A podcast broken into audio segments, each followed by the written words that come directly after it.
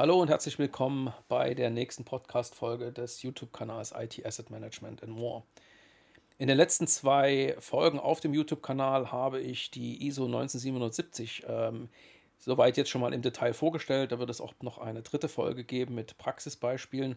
Aber ich versuche gerade mal so ein bisschen die Brücke zu schlagen zwischen der letzten Folge, nämlich ähm, versucht den den Ansatz in diesem Tierkonzept in die Praxis zu übertragen und dann eben den Praxisbeispielen, die in der nächsten Folge dann äh, besprochen werden sollen.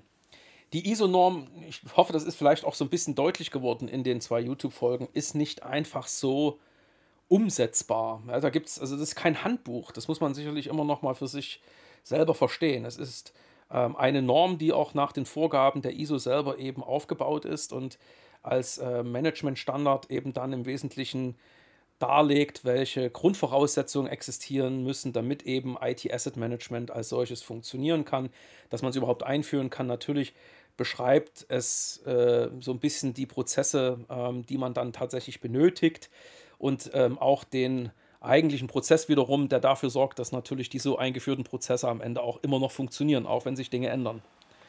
Ja.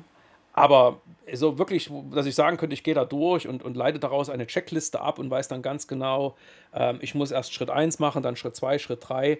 Naja, die, diese Tierkonzeption, ähm, die versucht das zumindest so ein bisschen zu adressieren, aber es ist bei weitem nicht perfekt. Und ich merke das natürlich bei vielen Kunden da draußen, die für sich dann selber auch solche Regelwerke ableiten, Handbücher, Policies und wie es dann alles heißt, also so diese Binding Documents äh, im Englisch, ja, also die letztendlich verbindlichen Charakter haben, wo Leute sich dann eben auch nach diesen Vorgaben halten müssen, äh, wo dann Regeln definiert sind, Rollen und Verantwortlichkeiten etc. Die nehmen ganz gern Bezug auf diese Norm. Und ich habe dann natürlich mal den einen oder anderen Kunden gefragt, ähm, ja, wo ist denn jetzt eigentlich der Bezug zu der hier referenzierten Norm? Und dann schaust du so ein bisschen in, ähm, in ein Gesicht mit einem riesigen Fragezeichen. Und ich, ich glaube, das ist wirklich ähm, eben auch das Problem dieser, dieser gesamten Normenfamilie. So, so richtig anwendbar ist das, was da bis jetzt existiert für den, nennen wir es mal, für den Anwender, also für denjenigen, der gerne sich mit IT-Asset Management intensiver befassen möchte und daraus auch Handlungsempfehlungen dann ableiten möchte aus der Norm, ist es eher schwieriges Material. Naja, ähm, da hat sich natürlich dann auch die Arbeitsgruppe, die diese ISO-Norm ähm, verantwortet, darüber Gedanken gemacht und daraus ist dann vor, muss ich fast schon sagen, drei Jahren die Idee, die Idee entstanden, dann eben ähm, eine, ein, sozusagen eine Norm innerhalb dieser Familie. Es kein, wird wahrscheinlich keine echte Norm, das wird eher so eine Art Anwendungsbeschreibung sein, ähm, eben diese Strich 10 zu entwickeln, ähm, die letztendlich ja, fast so was wie ein Handbuch dann sein soll. Also wie führt man sinnvollerweise ein IT-Asset-Management-System ein, an was sollte man denken, ähm, wie kann man das dann auch weiterentwickeln und so weiter. Ja, also das ist jetzt gerade in, äh, in Entwicklung. Ähm, nach meinem Dafürhalten leider sind die Personen, die dann aber auch in diesen, in diesen Arbeitsgruppen sitzen, und ich will da niemanden persönlich angreifen, aber äh, das sind tatsächlich natürlich auch Vertreter, die eher aus dem Lizenzumfeld dann kommen und äh, da eine Historie haben oder eben aus der, ähm, aus der Riege der Toolanbieter, die auch einen sehr starken Fokus auf das Thema Lizenzen haben und weniger auf das eigentliche Asset Management. Also nochmal, das, was ich äh, auch in der letzten ähm, YouTube-Folge gezeigt habe, wirklich so der, der, der, der gesamte Lifecycle von der Bedarfsentstehung äh, und, und Kommunikation bis hin irgendwann zu der Ausmusterung. Ähm, und insofern ist natürlich auch vieles von dem, was ich bis jetzt schon als Entwurf gesehen habe für die Strich 10, immer noch sehr Lizenzmanagement-lastig. Äh, das muss man dann eben auch mal deutlich kritisieren. Aber wie gesagt, die, die Personen, die dort in diesen Arbeitsgruppen mit, mitwirken, und man muss ja auch sagen, das machen die alles freiwillig, auch ähm, das betrifft auch mich, wenn ich dort irgendwie mitarbeite. Ähm, insofern möchte man jetzt nicht ähm, allzu viel Kritik üben. Na? Wie heißt es so schön, einem geschenkten Gaul und lasst das Zeit sein, schaut man nicht ins Maul. Aber man merkt eben sowieso, dass diese gesamte Norm ähm, da eine gewisse Schieflage hat und eigentlich aus der Ursprungs- äh, nämlich nur sich auf Software Asset Management zu beziehen, immer noch nicht rausgewachsen ist. Ja. Also das, das ist tatsächlich äh, eine große Herausforderung ähm, und naja, aber nichtsdestotrotz bin ich ja irgendwann mal auch mit dem Ziel angetreten, dieses Thema ähm, ja, in den Markt weiter hineinzutreiben und auch Ansätze zu finden, mit denen man mit denen man dann letztendlich auch Kunden davon überzeugen kann, sich an dieser Norm zu orientieren.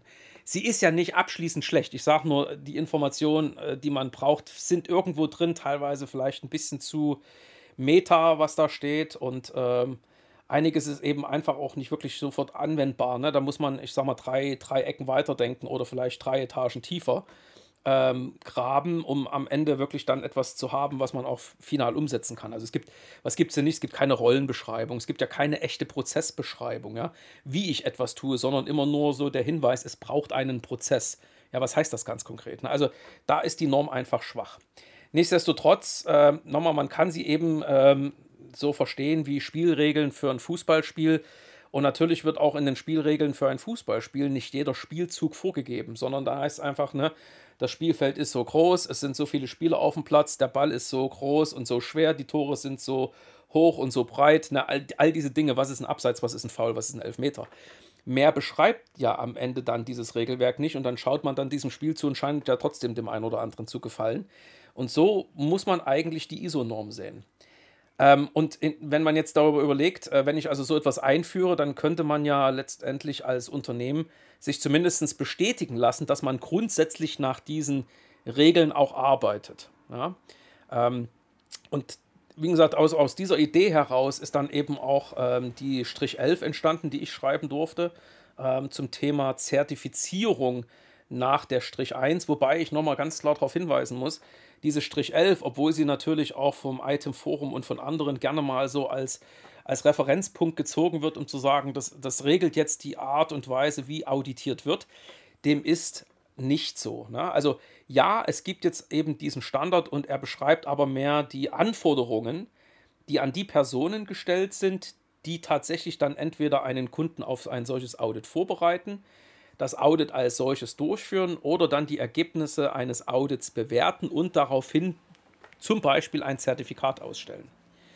Und da haben wir es nämlich jetzt. Also ähm, tatsächlich verfolgt gerade die Arbeitsgruppe äh, in, der, in der ISO, die das Thema also 1977 vor sich her trägt, ähm, das klare Ziel, und dem, dem stehe ich äh, klar auch dahinter, daraus eben einen Zertifizierungsansatz zu machen, sodass ein Unternehmen dann eben sagen kann, wunderbar, ähm, ich führe jetzt Prozesse ein, die hoffentlich dann eben entsprechend dieses Spielregelkatalogs aus der Norm dann auch so sind, wie dann eben diese Norm es vorgibt.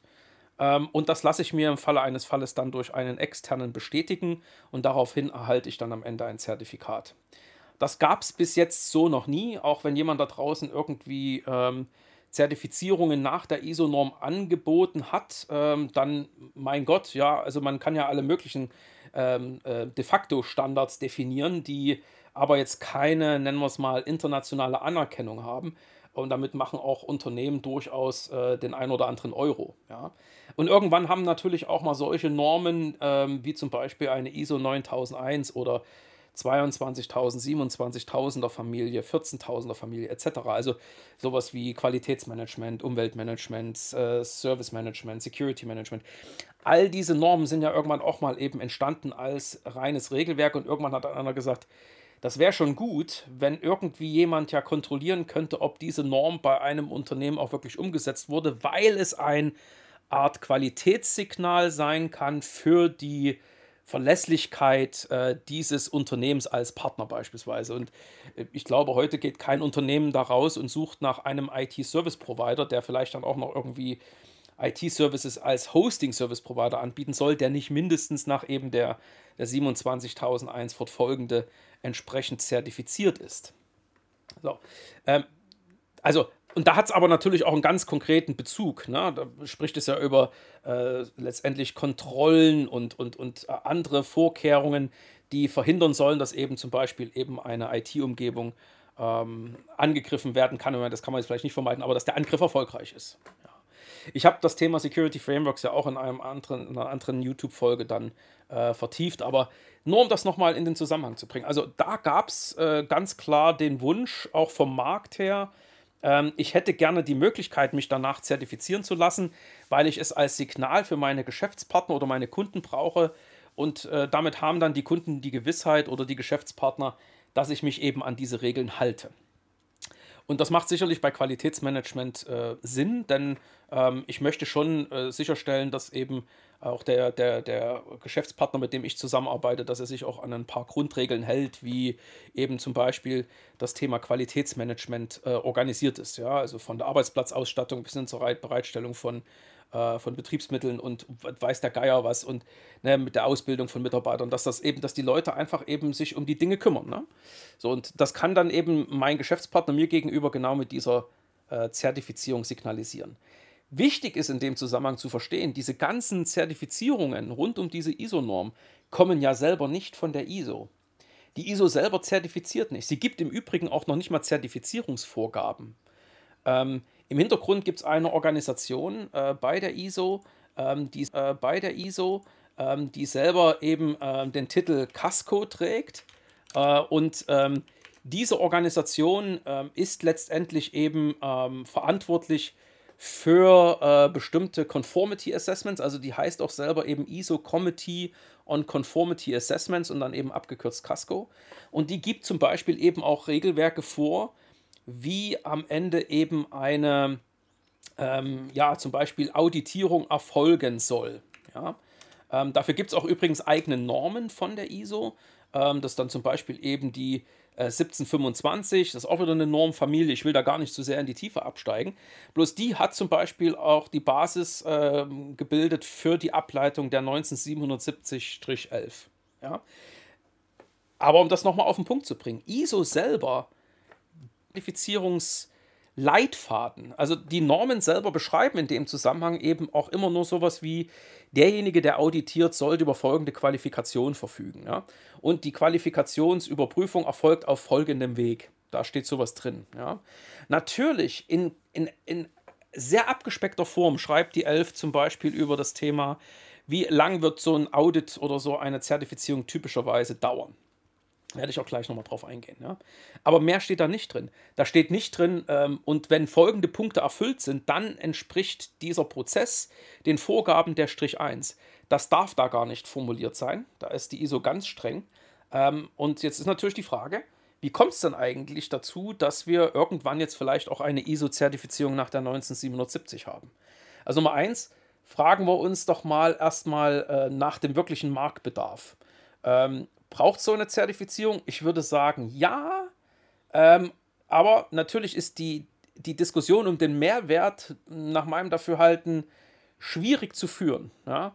Äh, bei Qualitätsmanagement könnte man sagen, klar, also äh, wenn ich das jetzt zu einem, wenn man so zu einem absoluten Marktstandard erhebe ähm, und ich mit niemandem mehr Verträge vereinbare, der nicht diese Norm erfüllt, dann bin ich ja sozusagen raus aus dem Spiel.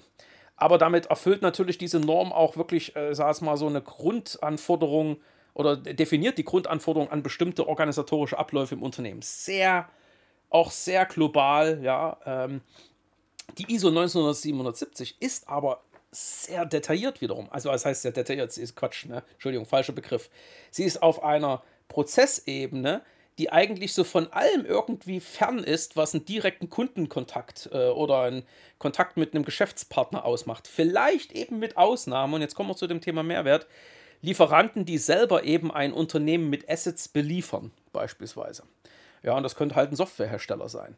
Und da könnte ja der Mehrwert darin bestehen, dass ein Kunde sagt, okay, ähm, ich habe jetzt diese, diese Norm eingeführt äh, oder zumindest äh, folge ich den, den, dem Regelwerk und führe Prozesse ein und dass diese Prozesse diesem Regelwerk zumindest in irgendeiner Form entsprechen. Das habe ich mir jetzt bestätigen lassen. Liebe Microsoft, äh, dafür kriege ich doch von dir jetzt 5% extra Nachlass. Oder liebe IBM, dafür musst du mich jetzt doch nicht auditieren, weil der, ich habe ja dir den Nachweis erbracht, dass meine Prozesse funktionieren. Und damit auch sichergestellt ist, dass ich deine Lizenzbestimmungen einhalte. Das könnte ein echter Mehrwert sein. Nur leider muss man eben dazu sagen, es gibt kein Commitment seitens der Softwarehersteller, eine solche Zertifizierung in Vertragsverhandlungen oder in einer Auditsituation zugunsten des, des Geprüften oder des, des Kunden, mit dem man verhandelt, dann irgendwo auch wirken zu lassen. Das ist so nicht. Also ist das jetzt erstmal die Hoffnung darauf, dass man über diesen ersten Schritt, nämlich diesen, diesen Standard jetzt über eine Zertifizierung auch im Markt zu etablieren, hoffentlich eine gewisse, ein gewisses Umdenken auf der Seite der Softwarehersteller zum Beispiel zu erreichen. Kann man das garantieren? Eher schwierig. Ähm, es gibt tatsächlich auch Bemühungen, gerade im, im, ähm, im amerikanischen Markt, ähm, vor allen Dingen so äh, Regierungsorganisationen oder so grundsätzlich, also Beschaffungsorganisationen innerhalb der Regierung, dazu zu bewegen, auch eben eine solche Zertifizierung als Mindestanforderung in Ausschreibungsunterlagen mit aufzunehmen. Eben ähnlich wie 27.001 oder die 9.001. Ähm, das scheint wohl auch sogar ähm, eine gewisse Chance zu geben, dass das passiert. Ähm, wie gesagt, die, die Amerikaner sind da immer sehr äh, erpicht darauf, äh, solche Regeln dann eben auch ähm, zu befolgen. Und das, daraus ist ja unter anderem eben das ganze Thema NIST entstanden, NIST Cyber Security. Das kam ja letztendlich auch aus diesem, äh, so aus diesem Dunstkreis.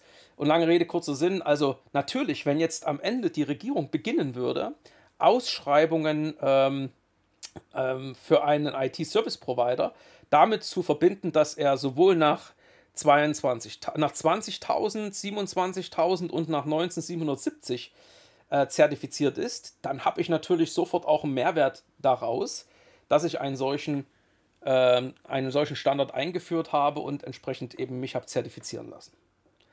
Für ein normales Unternehmen, jetzt gerade mal in Deutschland, ist das natürlich immer noch mit ein paar Fragezeichen zu versehen. Sicherlich kann man das gut nutzen, um internes Marketing damit zu betreiben.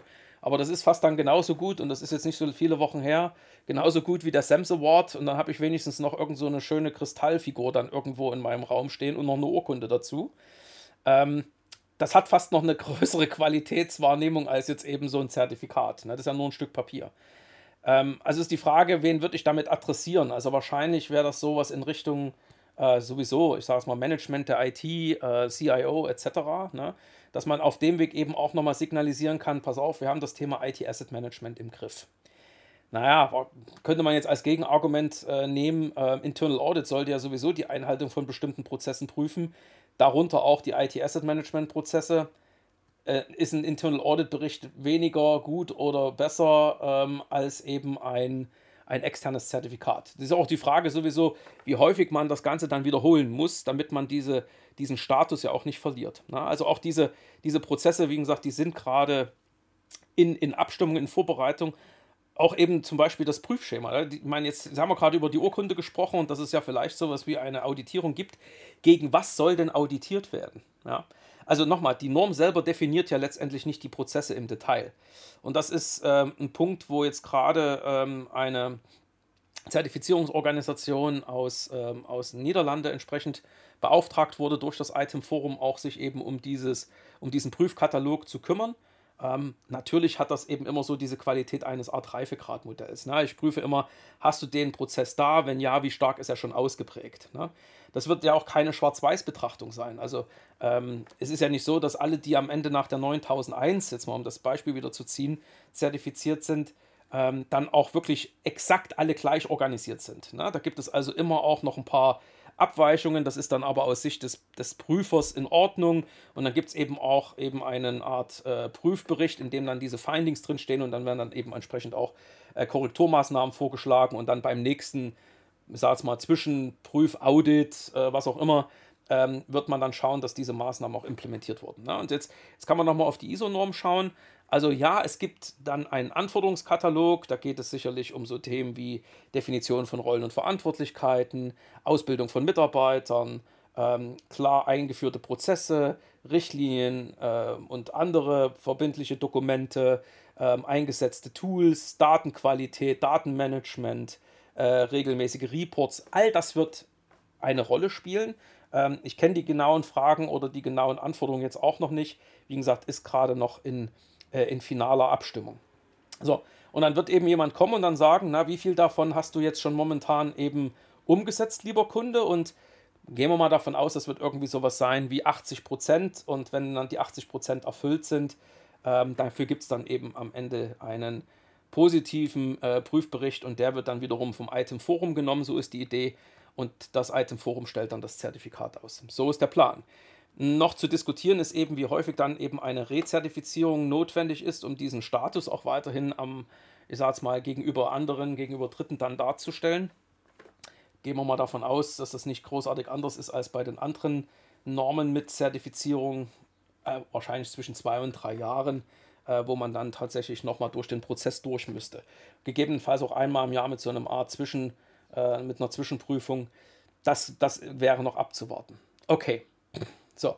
Aber das jetzt mal nur von, von einem eigentlichen Zertifizierungsansatz. Ne? Was, wie lange würde das ungefähr dauern? Ne? Also nach, zumindest nach der Strich 11, die ich ja schreiben durfte, ähm, hängt es von der Größe des Unternehmens ab und äh, umfasst dann zwischen, ich sage jetzt mal zwischen zwei und zehn plus ein paar Tage mehr. Und das ist aber nur die Auditierung. Das heißt also letztendlich das Durchgehen äh, durch diese Checklisten, die dann eben jetzt noch in äh, Entwicklung äh, sich befinden und dann ähm, das Führen von Interviews und das äh, Dokumentieren der, der, Fest, der Feststellungen etc. Ne? Das ist das, was eben diese Zeit braucht und jetzt könnte man einfach mal im Sinne der Kosten schnell hochrechnen. Das ist dann irgendwie was, äh, ich sage jetzt mal zwischen, ich sage jetzt mal 3000 bis äh, 15.000, 20.000 Euro für eine solche Zertifizierung. Nicht vergessen, dann kommt noch eben die Rezertifizierung, äh, die regelmäßigen Prüfung, Prüfungen. Äh, plus, und was jetzt noch nicht damit drin ist, natürlich das Ausstellen des Zertifikats. Auch das wird eine gewisse Gebühr mit sich bringen. Keine Ahnung. Aber jetzt mal, ich glaube, man ist gut ähm, dabei, wenn man irgendwie was zwischen 10.000 und 20.000 Euro rechnen würde für ein, nennen wir es mal, Unternehmen mit, ja, vielleicht wirklich ähm, wesentlichen Standorten, entweder in Deutschland oder in Europa, aber jetzt nicht allzu international, mit ungefähr, ja, sagen wir mal so bis zu 5000 IT-Usern. Ja. Da ist, glaube ich, das, was man da an Kosten voraussichtlich ansetzen müsste. Ja. Und jetzt kommt es eben wieder, dieser Abgleich mit dem zu erwartenden Mehrwert. Äh, ist das jetzt ausreichend, also ist dieses Invest in Ordnung im Sinne von, ich habe jetzt ja am Ende eigentlich nur noch mal eine externe Meinung zu der Qualität meiner eingeführten Prozesse. Das habe ich mir also bestätigen lassen. Was mache ich jetzt damit? Ne? Internes Marketing, Kontakt äh, mit, mit Softwareherstellern, Lieferanten und so weiter. Ähm, und damit letztendlich die Möglichkeit des Signalings und äh, hoffentlich damit verbunden auch irgendeine äh, kommerzielle Verbesserung etc. Ne? Also das muss man sich wirklich nochmal gut überlegen. Und ähm, insofern ähm, ich kann jetzt schon sagen, ich werde sicherlich auch ähm, in diesem Zertifizierungs- ähm, oder zumindest in diesem Auditierungsprozess mitmachen und äh, für Kunden das dann entsprechend auch äh, mit anbieten. Logisch, ja. Äh, man muss aber wirklich, glaube ich, immer noch mal eins vorausschicken. Ne? Was ist der echte Business Case hinter, diesem, hinter dieser Norm als solches? Ne? Also man, man kann sie eben, wie schon gesagt, immer als, als Regelwerk nehmen aber manchmal könnte man ja auch sagen, äh, die Spiele auf einem Bolzplatz äh, sind äh, manchmal vielleicht spannender als die in einem großen Stadion. Ähm, und ne, dahingehend ist immer die Frage, muss ich wirklich dieses gesamte Regelwerk immer gegen mich gelten lassen oder ist manchmal eben auch ein Foul kein Foul? Ne? Lange Rede, kurzer Sinn. Ich glaube, das gilt es mit jedem Kunden nochmal individuell abzuwägen, ähm, damit man eben nicht über, über die Maßen das Thema dann auch stresst und damit eigentlich Prozesse einführt, die eigentlich nur deswegen eingeführt wurden, damit man die Norm erfüllt, aber die sonst keinen Mehrwert für, diesen, für dieses Unternehmen stiften.